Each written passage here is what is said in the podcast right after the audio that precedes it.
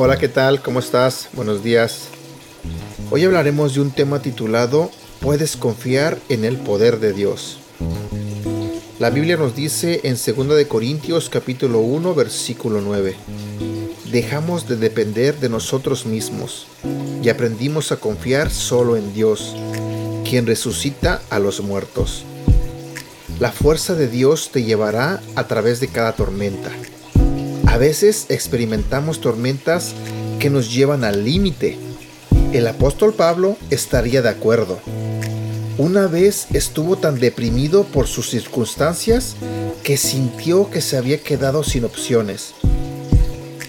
Pablo ya no tenía más fuerzas. Por su cuenta, ya no podía soportar más. ¿Cómo superó Pablo ese momento difícil? Se conectó con el poder de Dios el mismo poder que levantó a Jesús de la muerte. ¿Qué hay de ti? ¿Has llegado al punto de no tener más fuerzas? ¿Estás sin opciones y te preguntas dónde encontrarás el poder para dar un paso más? Solo hay una condición para recibir el poder de Dios en tu vida. La humildad. Dios no da su poder a las personas arrogantes la humildad es simplemente admitir ante Dios, tú eres Dios y yo no lo soy. Soy incapaz de cambiar esta situación, así que te la entrego. En el momento en que lo haces, Dios trae su poder de resurrección a tu situación. ¿Qué está muerto en tu vida? Si Dios puede resucitar a un hombre muerto, ciertamente puede resucitar un matrimonio muerto una carrera muerta o un sueño muerto. Dios se especializa en convertir las crucifixiones en resurrecciones. ¿Dónde necesitas el poder de resurrección de Dios en tu vida?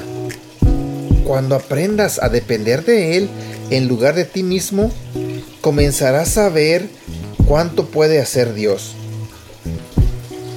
Este ha sido el devocional del día de hoy de Aprendiendo Juntos. Gracias por escucharnos y no olvides compartirlos con tu familia, amigos y tus seres queridos. Te recuerdo que estos devocionales los puedes escuchar a través de Apple Podcasts, Google Podcasts y Spotify.